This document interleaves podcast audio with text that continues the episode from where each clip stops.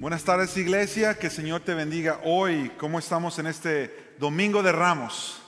Lindo día para alabar al Señor, un lindo día afuera, soleado, todavía no, todavía no tan calientito como quisiéramos algunos, pero ahí vamos.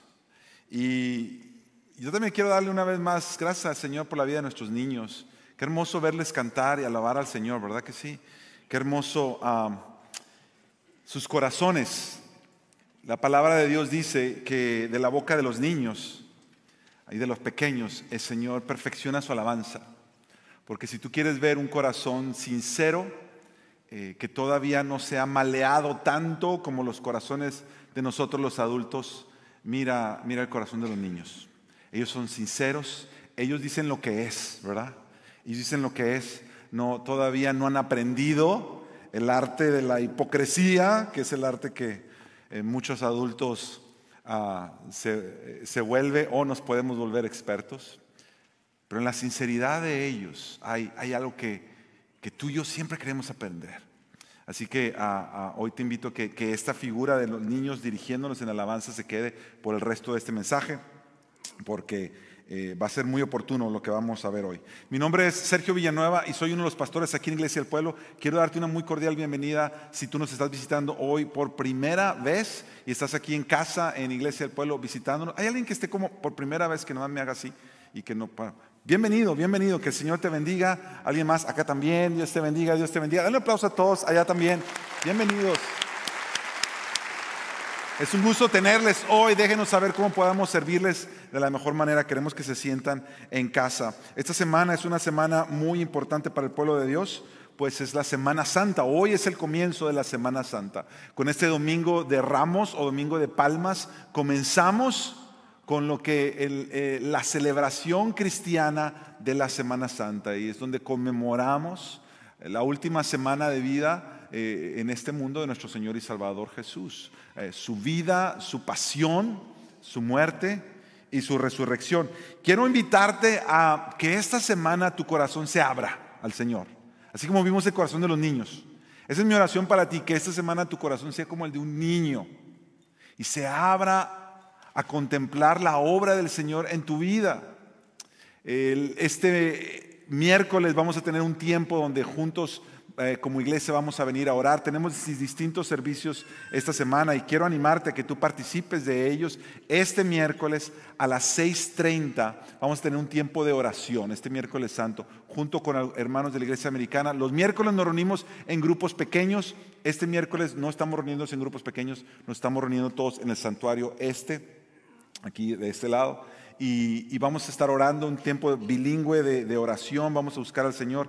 El viernes este viernes es Viernes Santo y queremos adorar al Señor juntos. Mira, es un viernes donde cada año tenemos un servicio y es un servicio ah, muy hermoso porque es un servicio ah, con un peso muy grande donde contemplamos eh, lo que costó tu salvación y mi salvación.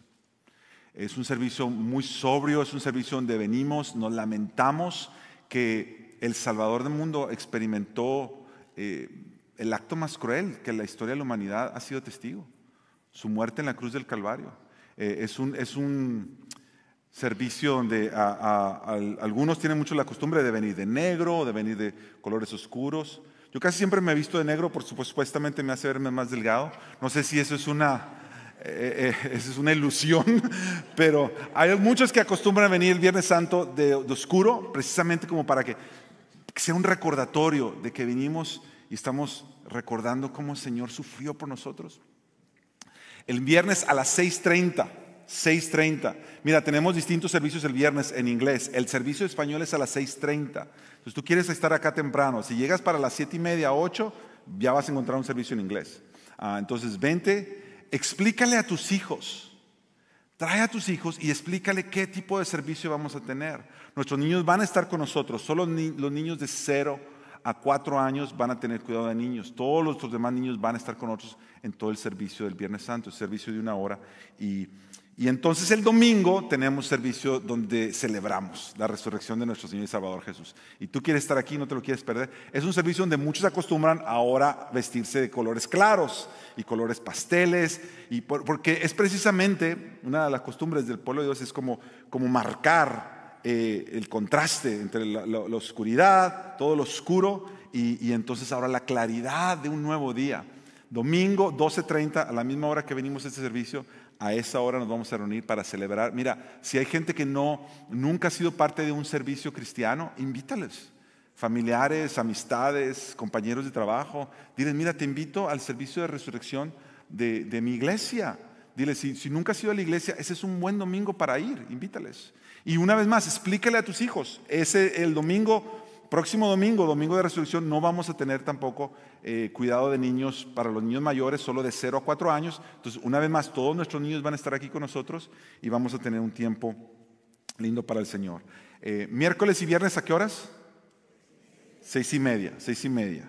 ¿Y el domingo a qué horas? Doce y media. Ah, si ponen atención aquí. Ah, hoy seguimos en nuestra serie del Evangelio de Mateo. No quisimos ir al, pasaje de la entrada triunfal de Jesús, porque ese lo vamos a ver más adelante cuando, cuando vayamos eh, llegando ahí en el Evangelio de Mateo que estamos estudiando. Eh, hoy queremos seguir con esta serie de mensajes en el Evangelio de Mateo. Y hace un par de semanas estudiamos Mateo 17. Y si tú recuerdas, Pastor Aníbal estaba predicando la transfiguración de Jesús. ¿Te recuerdas? Donde llega Moisés, Elías, eh, los, discípulos, tres de ellos están contemplando esto. Jesús eh, resplandece con la gloria de Dios. Este capítulo, Mateo 17, marca una nueva etapa ahora en lo que está sucediendo con Jesús y sus discípulos. Mateo 17, ellos contemplan a Jesús y dicen, ah, él, él, es el Hijo de Dios. Días antes, Pedro ya había dicho, tú eres el Cristo, el Hijo de Dios, tú eres el Mesías. Pero en Mateo 17 lo ven. Y lo que sigue después de Mateo 17, todo lo que se predicó la semana pasada y hace dos semanas, es ahora Jesús ya preparando a sus discípulos porque Él ya sabe que su, que su tiempo está cercano, que Él ya va a llegar a la cruz, va a dar su vida, va a resucitar y luego va a ascender al trono y va a dejar a los suyos. Que la iglesia siga adelante con la misión que Él ha comenzado. Entonces, si se acerca un momento donde tú sabes que ya te vas y quieres dejar a la gente tuya, tu familia, tu equipo de trabajo, con aquellos con los que estás, si los quieres dejar bien preparados, tú sabes que los momentos que te quedan antes de tu partida son críticos. Lo que Jesús está haciendo ahora, lo vimos la semana pasada, es mostrarle a los discípulos, miren, esto es lo que les toca a ustedes vivir quiero equiparlos y darles todo lo que ustedes necesitan para que puedan vivir la vida que yo los estoy llamando a vivir.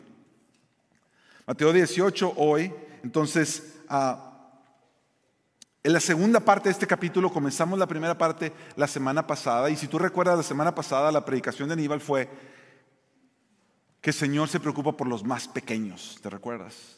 Por los más pequeños. Y y en la predicación de la semana pasada veíamos que el Señor nos ha salvado en una comunidad para vivir en comunidad. Jesús está preparando ya a su comunidad. La comunidad de Jesús debe estar lista porque ellos todavía no saben, todavía no tienen idea de lo que les espera.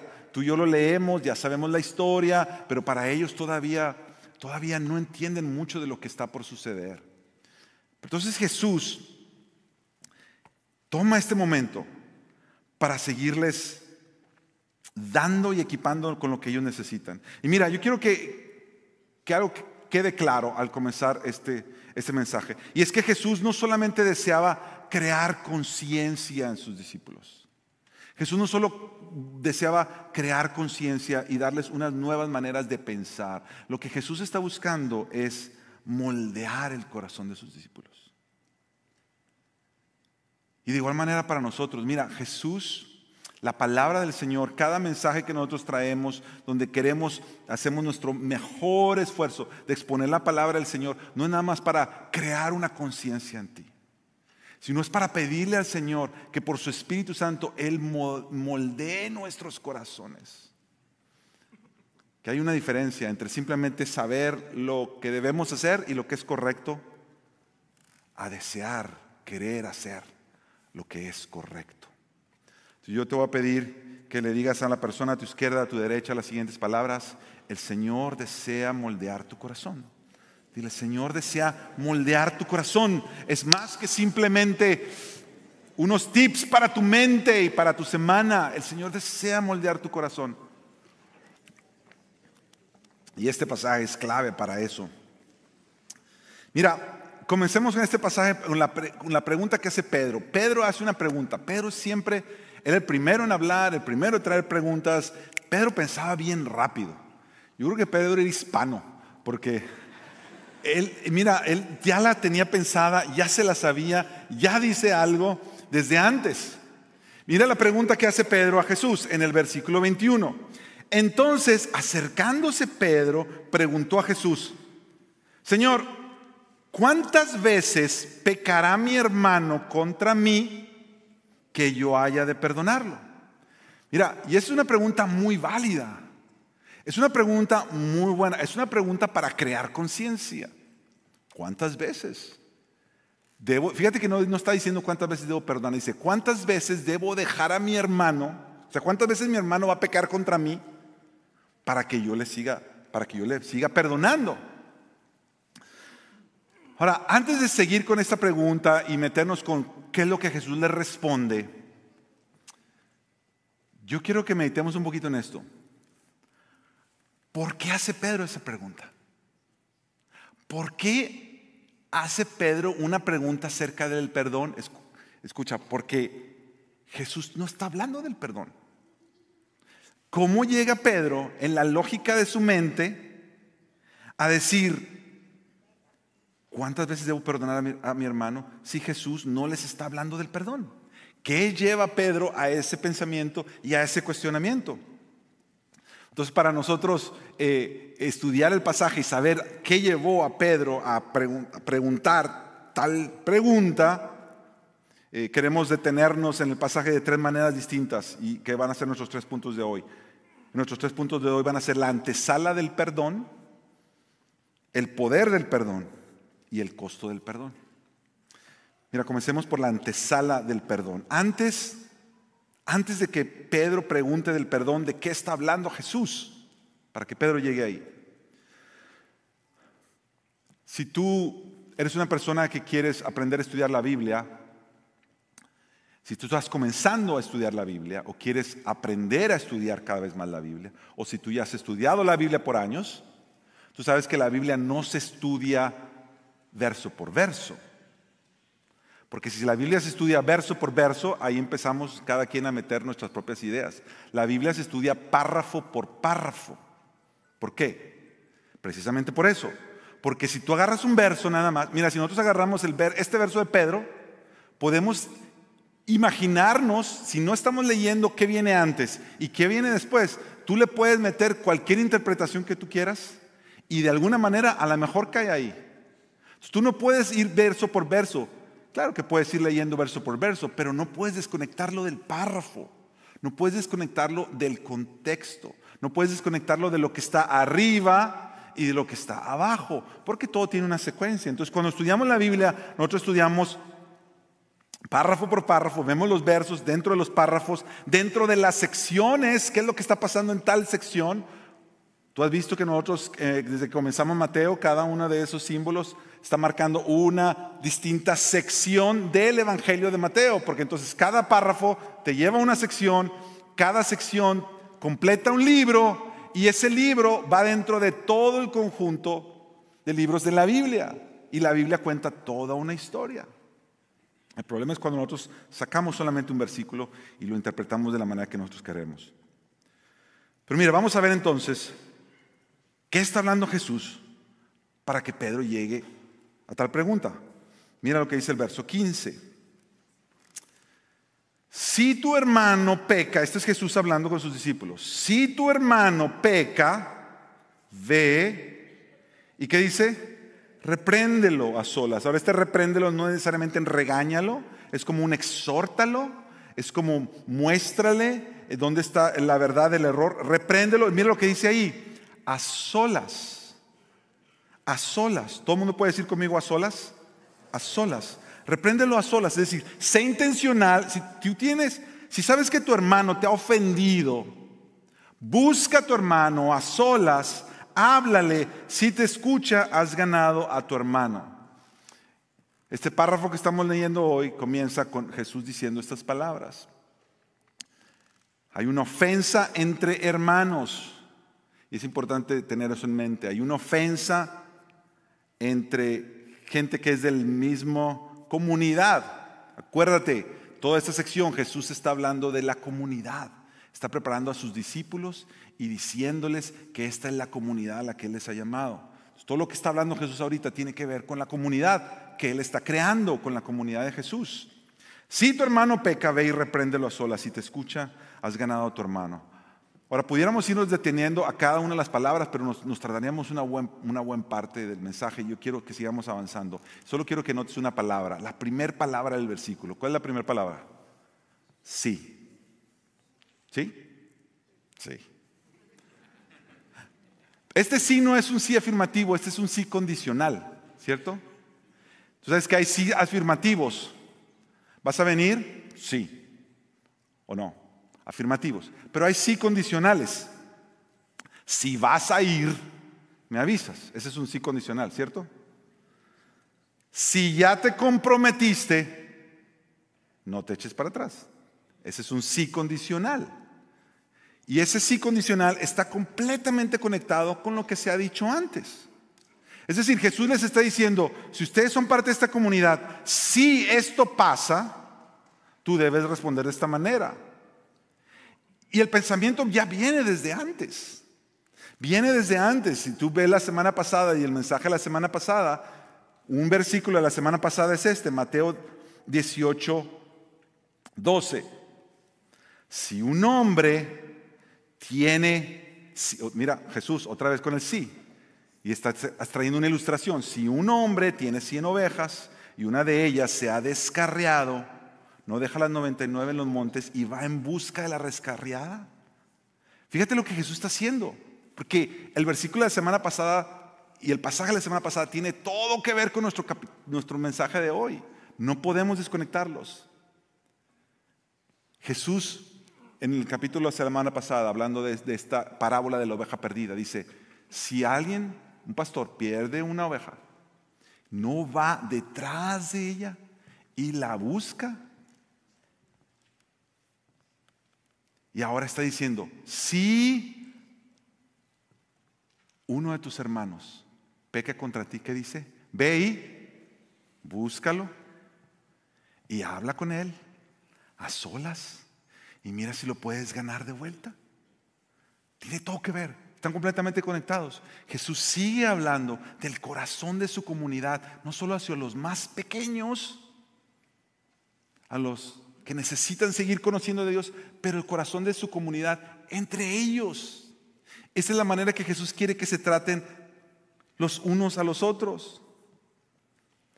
Así como recordamos la semana pasada, Dios nos salva en comunidad para una comunidad. Lo que Jesús está haciendo ahora es hablarles de los valores de esta comunidad. Esta comunidad que estoy haciendo, estoy parafraseando lo que diría Jesús, esta comunidad que estoy haciendo, quiero que tengan estos valores. Quiero que vivan así entre ustedes. Y ahora les va a mostrar las aplicaciones de estos valores. Es decir, Jesús les está poniendo ejemplos de esto que Él les está enseñando. Si esto llega a suceder, esto quiero que ustedes hagan. Y lo primero es eso. Si alguien te ha ofendido de tus hermanos, Jesús no le dice, ve con los hermanos del grupo de oración y cuéntales. Hermanos, este, no le van a decir a nadie, pero le estoy diciendo esto para que oren. Y entonces les dice todo, y ahora todo el mundo supo del problema, pero Jesús no dice, si tienes un problema con alguien, ve y cuéntaselos a los hermanos de oración. Dice, si hay alguien que te ha ofendido, ve con la persona. Tú sabes cuántas veces, cuántas veces Hermanos y hermanas vienen con nosotros, el equipo pastoral, y están pidiendo alguna consejería. Y mí es que yo tuve este, este roce con este hermano, este problema con mi hermana, rarara. ¿Ya hablaste con ellos? No, es que no ha querido hablar. Y Jesús está modelando cómo Él quiere que este valor de su comunidad, de su reino, se muestre entre ellos. Antes de la pregunta de Pedro, Jesús le está enseñando a sus discípulos que ellos son ahora una comunidad, es una comunidad del reino y que hay un valor que nunca pueden perder.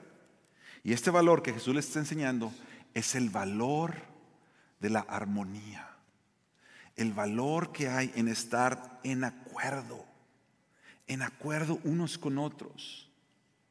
Él no, está, no les está hablando del perdón. Él les está hablando de la importancia de estar en común acuerdo. Toda la parte superior de este pasaje de hoy tiene que ver con eso.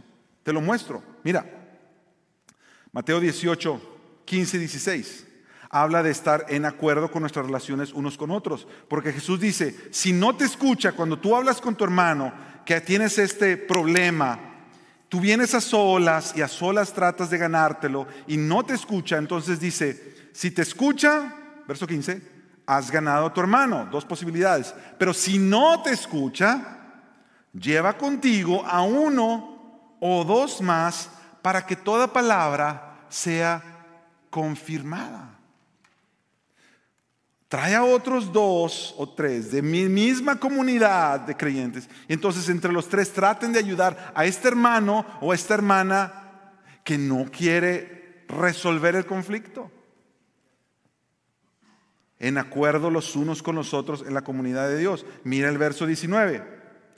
En acuerdo en nuestra comunicación con Dios. En el mismo contexto, Jesús les dice, además les digo, que si dos de ustedes se ponen, ¿qué dice? De acuerdo sobre cualquier cosa que pidan aquí en la tierra, les será hecho por mi Padre que está en los cielos. Mira, y hay gente que ha abusado de este versículo. Hay gente que ha dicho, mira, ok, por eso les digo, hermanos, que hay que leer por párrafos todo el contexto, no leas verso por verso, porque si yo leo este verso sin ver lo que dice, yo digo, ok, Aquí dice Jesús que si yo me, pongo de acuerdo con dos o tres, cualquier cosa que le pidamos a Dios nos lo va a dar. Ok, voy a buscar dos o tres. ¿Qué tal si nos ponemos de acuerdo para ganarnos la lotería? Oremos que nos vamos a ganar la lotería los tres. Señor, danos la lotería de los megamillones. ¿Funciona o no funciona? ¿Por qué no? Pues estamos poniendo de acuerdo y somos tres. ¿Por qué no funciona?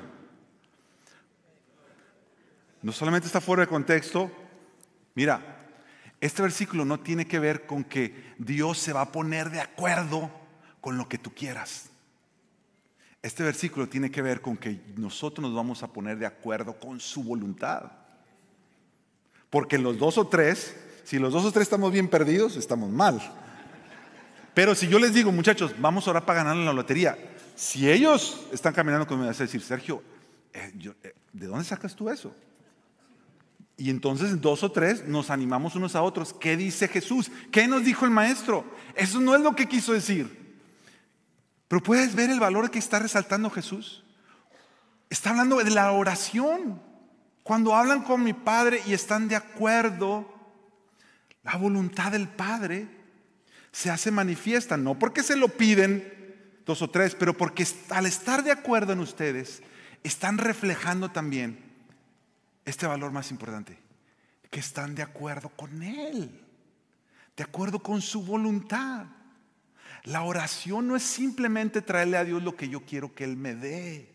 Tú sabes que esto lo hemos hablado otras veces en alguna mensaje o predicación. La oración no es, no es una varita mágica para que Dios me dé lo que yo quiera que me dé. La oración transforma mi corazón para que mi corazón rebelde se ponga de acuerdo con su voluntad y Él me siga transformando. Otra vez, no nada más para que cree una conciencia de esto es lo que tengo que hacer, sino que mi corazón sea transformado. Y eso es lo que está haciendo Jesús, es lo que les está diciendo. Mira el verso 20. Porque donde están dos o tres, otra vez, está hablando de la comunidad. Todo este pasaje tiene que ver con comunidad. Dos o tres reunidos. ¿Qué dice? En mi nombre. ¿Qué les dice Jesús? Ahí estoy yo en medio de ellos. Y ahora lo que Jesús está hablando es de la adoración. Cuando se juntan dos o tres están de acuerdo, reunidos en mi nombre, alineados a su voluntad, en su nombre, Él está en medio nuestro. Su presencia está en su comunidad cuando su comunidad camina en armonía cuando están de acuerdo, cuando nosotros nos estamos alineando a sus propósitos, nos estamos alineando a sus mandamientos.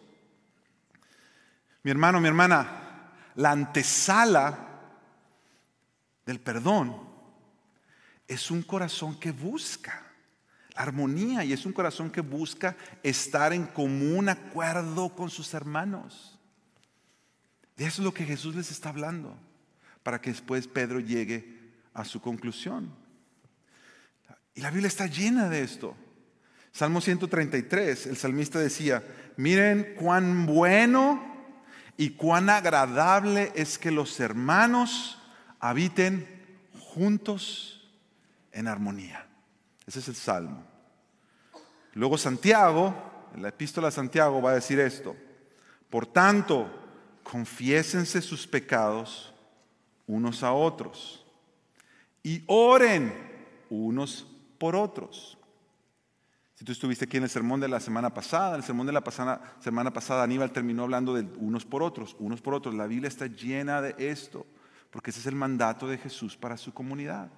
Y cuando Jesús le dice, si alguien ha pecado contra ti, ve y repréndelo, tú, tú tomas Santiago y el principio de Santiago es el mismo. Confesaos vuestras ofensas unos a otros. Significa, sí, saben que mis hermanos, eh, eh, yo, esta semana no, no, ha sido muy buena para mí, he fallado, pueden orar por mí. También significa, hermano, yo siento últimamente que tú y yo como que no nos estamos viendo bien, he hecho yo algo que te haya distanciado de mí, dime. Y el otro hermano, es que cuando dijiste aquello me hice sentir mal. Mi hermano, perdóname.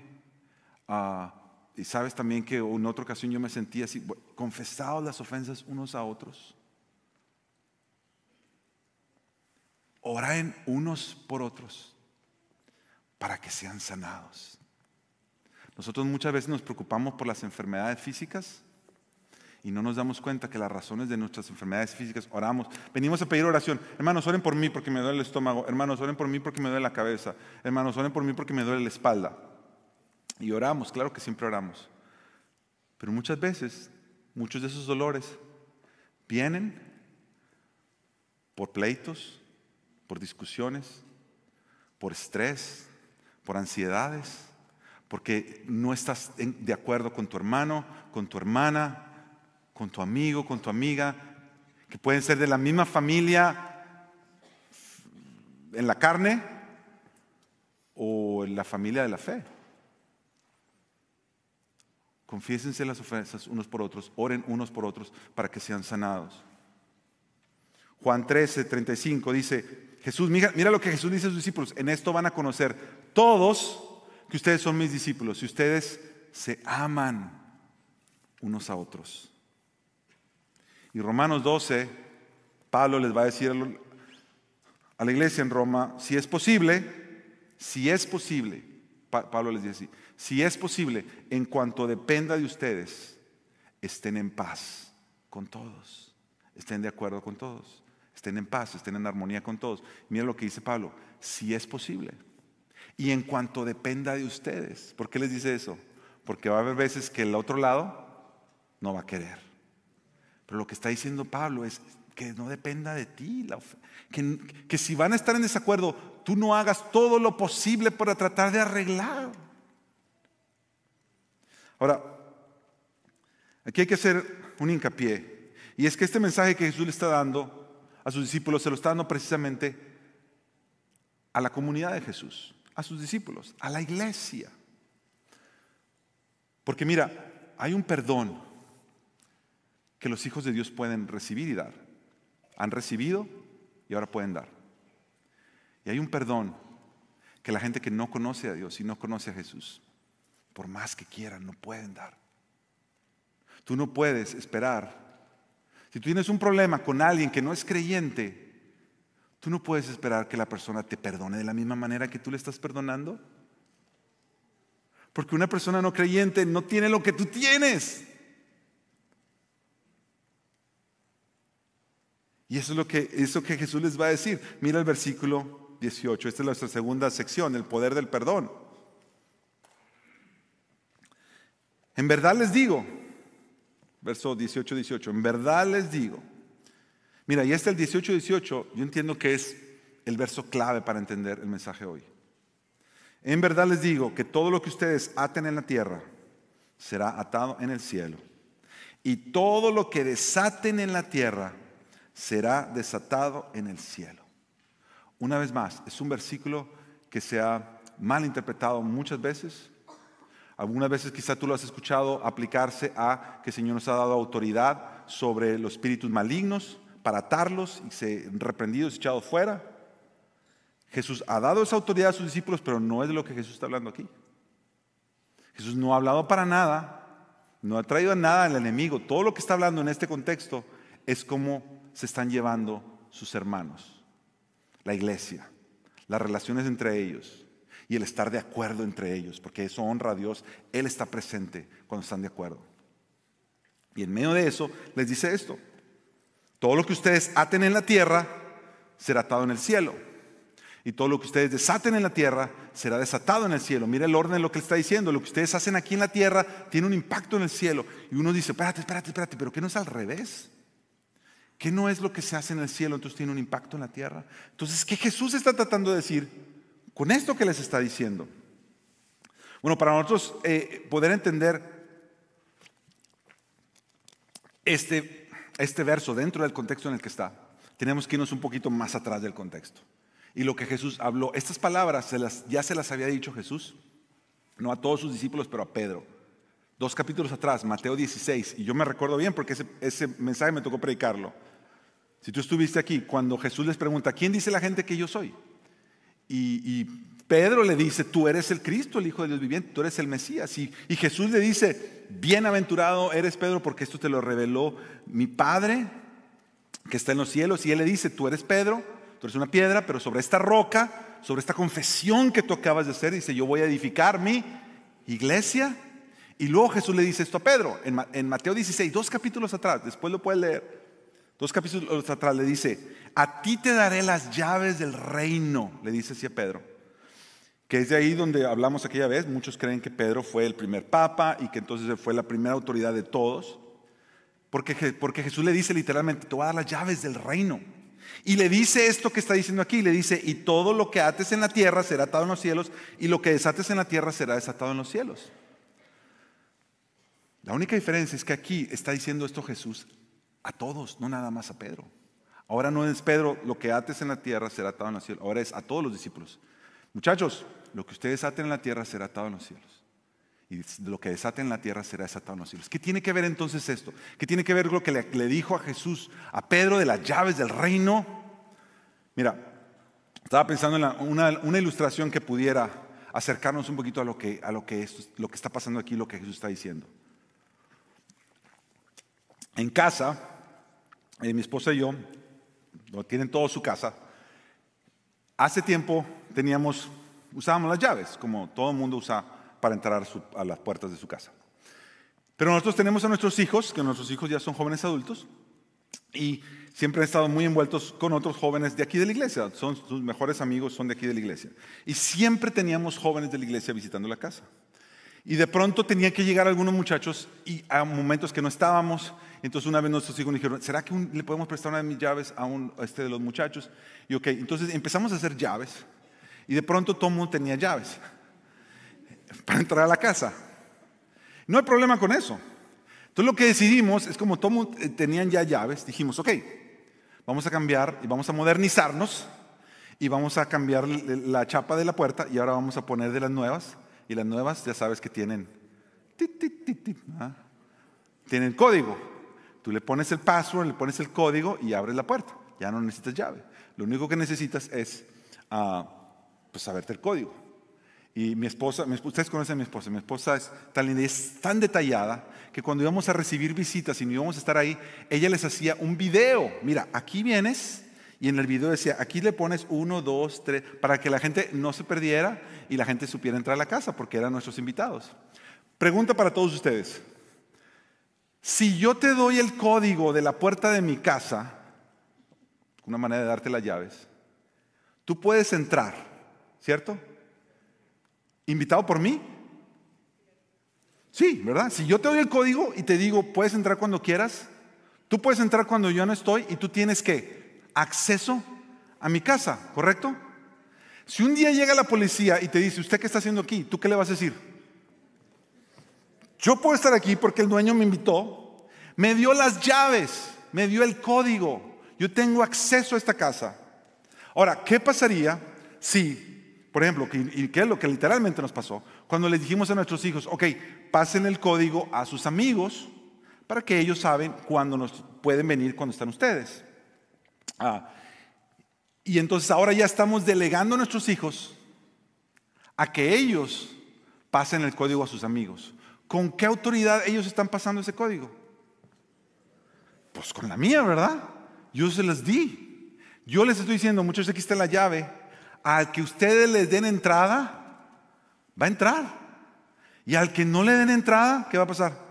Se queda afuera. Mira lo que está haciendo Jesús. Primero se lo dijo a Pedro, ahora se los está confirmando a todos. Muchachos, ustedes han tenido acceso a la casa de mi Padre, Jesús, hablando por mí. En esta casa hay perdón. En esta casa hay vida.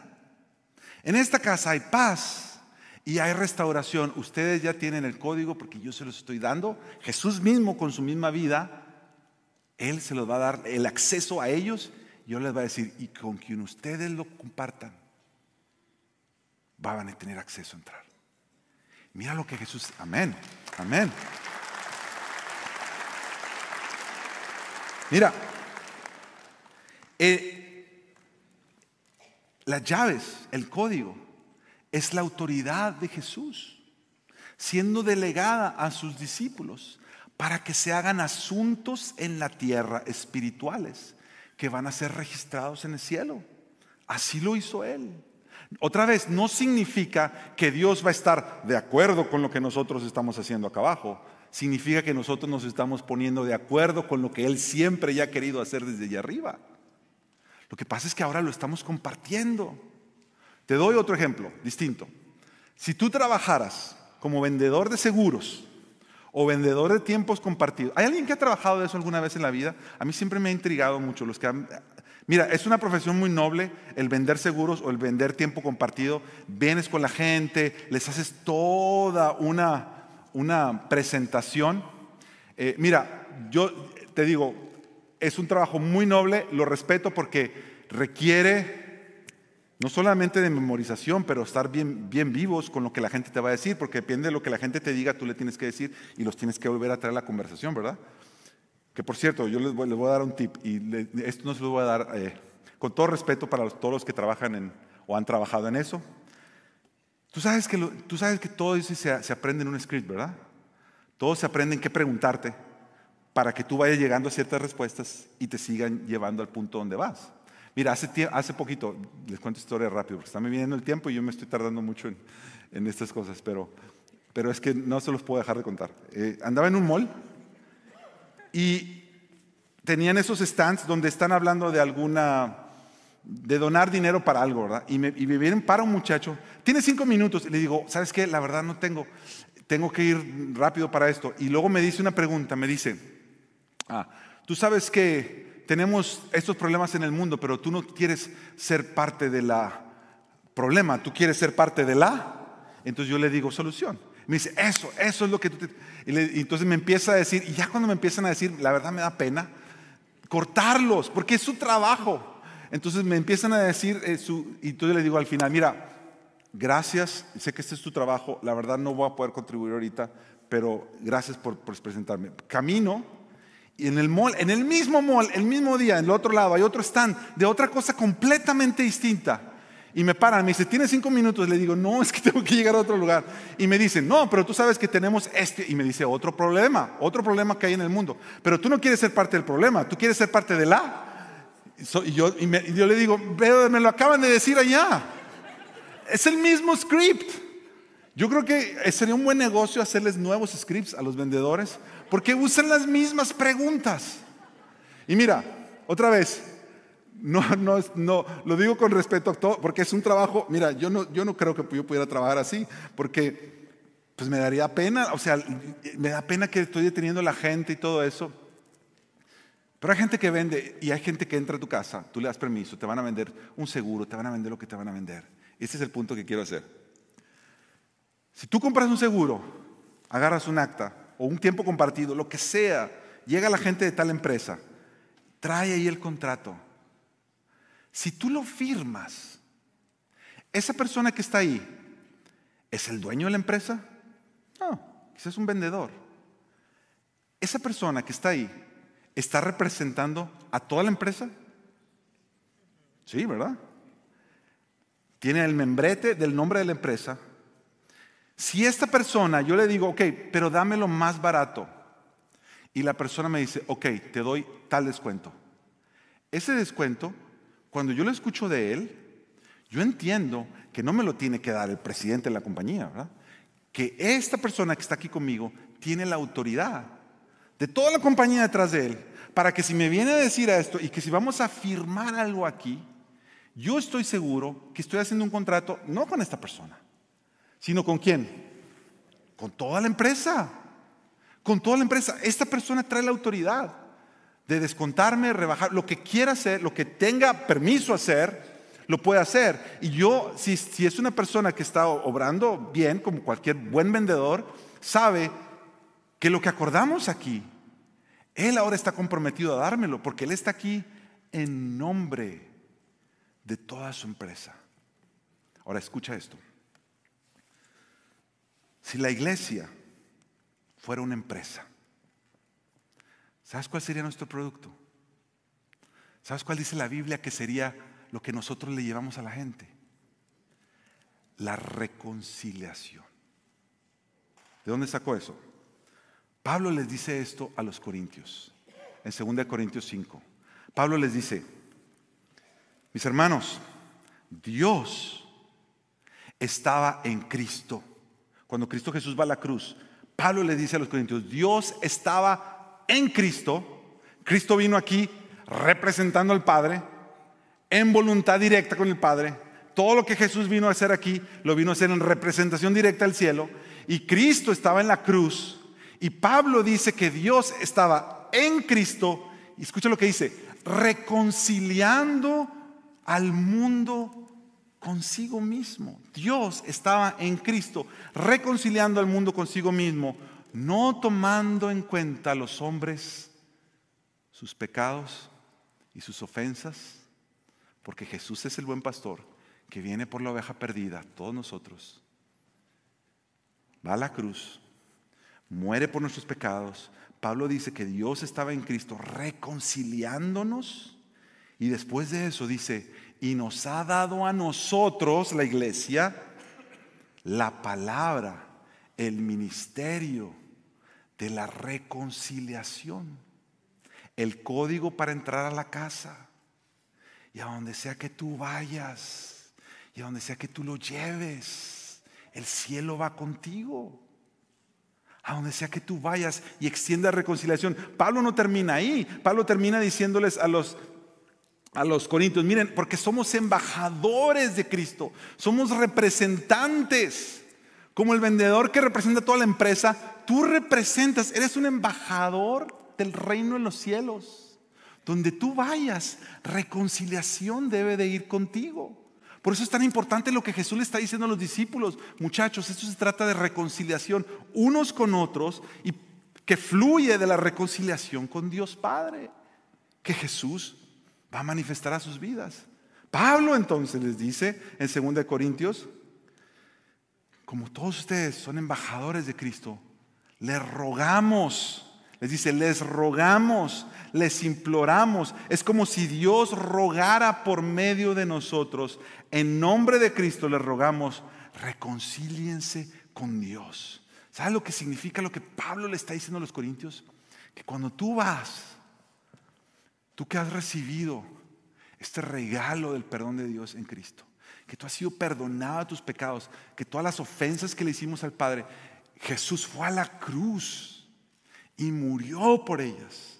Y hoy recibimos perdón. Lo que Jesús les va a decir ahora acerca del atar y desatar es cuando tú vayas, tú llevas contigo eso. Si la gente te pregunta, ¿y cómo le debo hacer para yo ser perdonado? ¿Cómo le hago para, dónde firmo? Tú le dices, ven a Él, ríndete a Cristo. Y cualquier cosa, si una persona es desatada de sus pecados en la tierra, dice la Biblia, dice la Biblia, que cuando alguien, un pecador se arrepiente, ¿qué sucede en el cielo? Hay una fiesta, hay una fiesta en los cielos.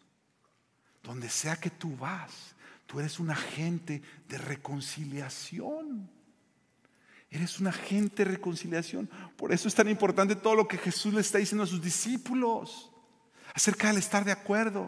Entonces, ahora sí, llegamos a la última parte.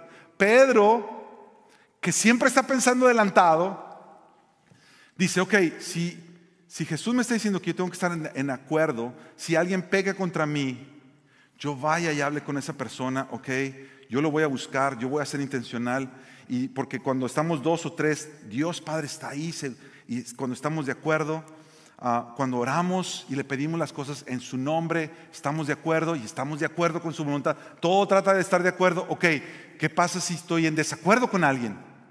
Y la persona me hizo un daño. Entonces Pedro se le prende en foco y dice, ok, déjame preguntarte esto, Jesús, ¿cuántas veces le voy a dar chance a mi hermano? si él está en desacuerdo conmigo. Yo quiero estar de acuerdo y yo lo voy a perdonar. Pero ¿cuántas veces? ¿Cuántas veces? Y los judíos tenían la tradición que una persona te podía hacer el mismo mal tres veces. Si te hacía el mismo mal tres veces, ya, tú lo podías mandar a donde sea, a los jueces de donde sea, a la cárcel, a lo que sea, tres veces. Entonces Pedro dice, ok, empieza a hacer sus cuentas. Tres, voy a hacerle el doble para verme. Y le añado uno, porque el siete, pues el siete es el número más bonito. Entonces, ok Jesús, ¿cuántas veces lo dejo que me perdone? Es lo que dice el verso 21. ¿Cuántas veces? Hasta siete. Fíjate que Pedro ya en este hasta siete ya le está poniendo un límite. Ok, déjame ser bien, bien, bien, bien espiritual. No tres, no seis, que es el doble de tres, hasta siete. Y sabes que Jesús, y este es nuestro último punto, con este terminamos, el costo del perdón. Jesús le responde con una historia, con un cuento, con una parábola. Y no tenemos mucho tiempo, de hecho ya el tiempo se nos fue. Yo solamente te voy a mencionar brevemente lo que dice aquí. El pastor Kyle, el pastor que predicó los servicios en inglés, predicó exclusivamente de la parábola. Él se dedicó a hablar todo del perdón. Yo le dije, bro, yo, quiero predicar desde atrás, desde dónde viene el que Pedro haya hecho esta pregunta. Pero si tú quieres adentrarte en la parábola y lo que la parábola está diciendo y cómo, y cómo Jesús les está explicando esto acerca del perdón, te animo a que veas el, el, el mensaje de inglés que se predicó hoy en la mañana aquí en la iglesia. Pero yo quiero mencionar solamente esto. En el verso 23 dice, por eso el reino de los cielos, está hablando Jesús a Pedro como respuesta a su pregunta. Mira Pedro, el reino de los cielos puede compararse a cierto rey que, mira lo que dice ahí, quiso ajustar cuentas, quiso ponerse de acuerdo con aquel que le debía. Verso 24 dice, y al comenzar a ajustar estas cuentas, le fue presentado uno que le debía 10 mil talentos. Eh, no voy a tardar mucho tiempo haciendo toda la conversión, pero talento era, mira, esto era prácticamente hablar de 10 millones de días de trabajo. O sea, era una deuda imposible de saldar. Ni con toda tu vida trabajando tú podías saldar esta deuda. Verso 25, pero no teniendo él con qué pagar, obviamente su Señor ordenó que le vendieran a toda su familia y dijo, ok, todo va a ser mío. Verso 26, el siervo cae postrado y le dice, tenga paciencia conmigo y todo se lo pagaré. Pregunta, ¿cómo le iba a hacer para pagar tanto? No, no podía, no podía, él no le iba a poder pagar todo. Pero el verso 27 dice que el Señor tuvo compasión, lo soltó, tuvo compasión, lo soltó y le perdonó la deuda. En otra ocasión también predicamos acerca de la compasión. la postura de tu corazón antes de perdonar. El poder de Dios para perdonar ya te lo ha dado, el acceso, tienes las llaves, tienes el código. Tú eres parte de la familia que perdona porque ha sido perdonada. El creyente puede perdonar. Y mira, eh, con esto estoy terminando ya. No estoy hablando, no quiero hacer simplista el tema del perdón, porque el tema del perdón es muy grande. Y en el tema del perdón hay cosas que otros te han hecho que pudieron haber sido muy, muy, muy, muy duras. Pero en este momento solo estoy hablando de las ofensas que nos hacemos unos a otros, que no son ofensas que tengan que ver con violencia, que no son eh, ofensas que tienen que ver con perder la vida o que nuestra vida esté en peligro. Estoy hablando de desacuerdos. Si tú tienes un desacuerdo con un hermano en la fe, tú tienes el código, tú tienes el acceso a perdonar, tú tienes el poder de perdonar, tú puedes perdonar porque has sido perdonado. Lo crítico de esta parábola y de la manera que esta parábola termina es que cuando este hombre que no, tenía una deuda tan grande delante del rey y no se la podía pagar por más que se esforzara, el rey dice que tiene compasión y lo perdona. Cuando este hombre sale de ahí, se encuentra a alguien que le debía mucho menos. Y, y Jesús hace el punto que dice, y lo ahogaba y iba atrás de él y dice, págame todo lo que me debes, págame todo lo que me debes, págame todo lo que me debes. Y es como si él dijera, tenemos que hacer justicia aquí. No es justo que me debes todo lo que me debes. Yo me imagino, acuérdate, es una parábola, es una historia que Jesús inventa, pero yo me imagino en, la mente de Jesús, en el corazón de Jesús decir, ok, si el otro quería justicia, el rey diciendo, ok, ¿quieres justicia? ¿Quieres justicia? ¿Quieres que te, que te paguen lo que te deben? ¿Quieres vivir por la justicia? Ven para acá y vamos a hacer justicia. Alguien hace poco preguntó, que muy buena pregunta, alguien hace poquito preguntó de este mismo pasaje, alguien aquí de la iglesia dijo, ok, pero entonces si el rey lo termina mandando a la cárcel, ¿realmente lo perdonó? Y la pregunta es, el rey le perdonó su ofensa, pero después el rey se dio cuenta que el perdón sobre la vida de este siervo, ¿sabe lo que significó para el siervo? Cuando tiene a alguien que le debe mucho menos y no lo quiere perdonar. ¿Qué significa esto para el rey que lo ha perdonado? No es solamente que se olvidó, no es solamente que dejó atrás este perdón. El no perdonar a que le debía mucho menos es una ofensa al rey que le perdonó todo. Es es una falta de respeto tan grande. Es como, es como volverse atrás, escupir y decir, no me importa lo que hiciste por mí, este me tiene que pagar. Y aquí es donde se pone peligrosa la cosa. Porque si el perdón es el poder que tienen aquellos de la comunidad de Jesús, que han tenido acceso a la casa del perdón, y si hay alguien en tu vida, si tú has sido perdonado verdaderamente, y hay alguien en tu vida que dices, yo no le voy a poder perdonar eso a este, otro hermano que me hizo eso. ¿Tú sabes quién es la única persona que pudiera decir, yo no le puedo perdonar? Es gente que no ha recibido el perdón. A lo mejor tú crees que lo has recibido, pero la evidencia es que si tú no estás dispuesto a darlo, muy probablemente o menospreciaste el perdón que recibiste, o quizá nunca lo has recibido.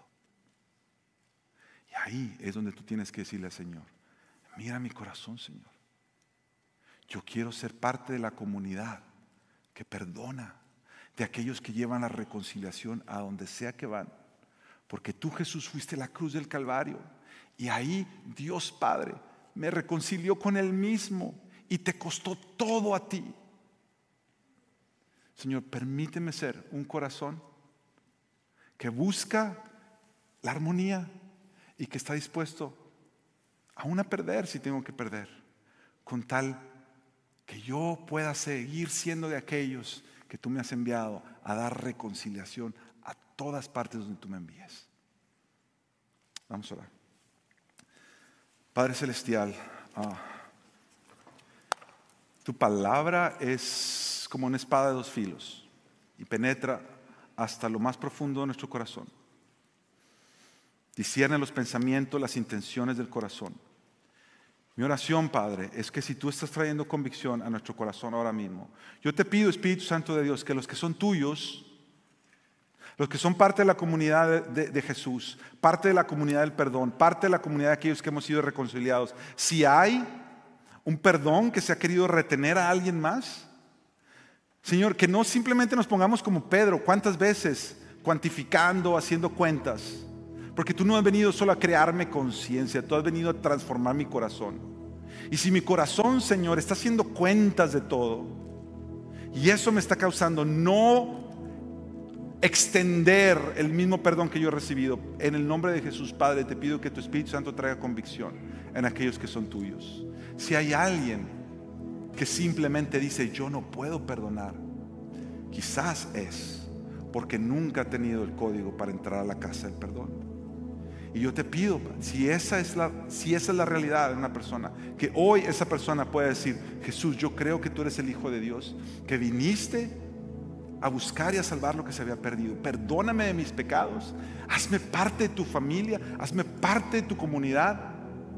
Yo quiero recibir tu perdón para aprender a perdonar. En el nombre de Jesús, en el nombre de Jesús. Amén.